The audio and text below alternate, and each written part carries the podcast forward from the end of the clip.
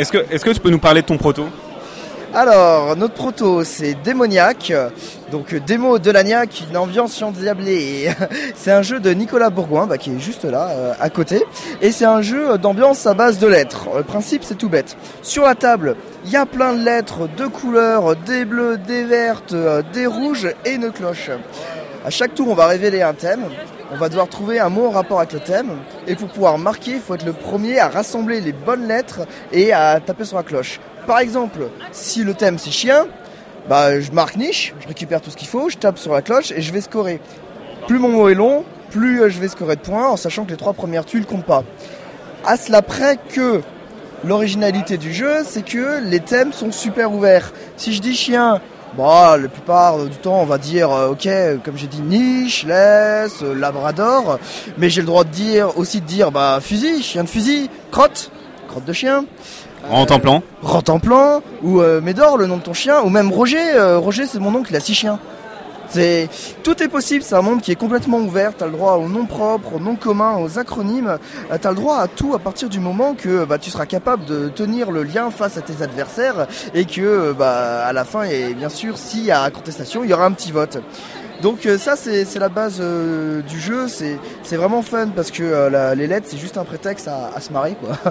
Sur- Surtout qu'ils viennent de rajouter dildo quand même, autant le dire. Oui, alors, Donc on voit que c'est une partie adulte, bravo.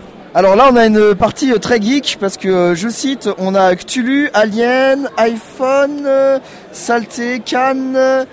c'est quoi ça? Ah oui, tripoté pour mauvaise habitude. Donc on a, on a après il y a un jeu dans le jeu. On essaye de- d'arriver sur une table et essayer de trouver euh, quel, est, euh, quel était le thème à partir des mots qu'ils ont placés. Ça c'est drôle. Donc ça c'est le, le, jeu de base. Ça se rajoute des cartes contraintes en fait.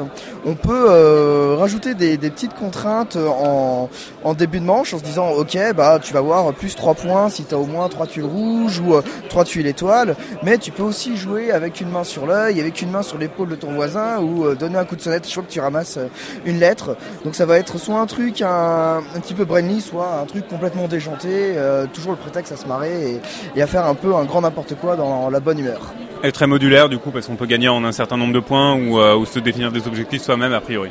Voilà, c'est ça, c'est ça. À ça, il y a aussi une autre règle alternative où chacun prend euh, euh, des, euh, des cartes thèmes, un certain nombre de cartes thèmes, et on va essayer de faire ces cartes le plus rapidement possible pour s'en débarrasser. Le premier qui s'en débarrasse se gagne. Il y a de plusieurs petites règles comme ça qui sont dedans. c'est très sympa, c'est à partir de 8 ans. Ça marche aussi avec les enfants, et, et, voilà. Eh ben écoute, merci Jean-Baptiste de Payello, donc de Ravensburger. Et, et puis ben, on vous souhaite euh, une bonne fin de festival et une bonne fin de off parce qu'on est dans le off. J'ai oublié de le dire parce que d'habitude je le dis au début du podcast, mais là je vous. Et, euh, et bonne soirée. Merci Mathieu, bonne soirée aussi. Salut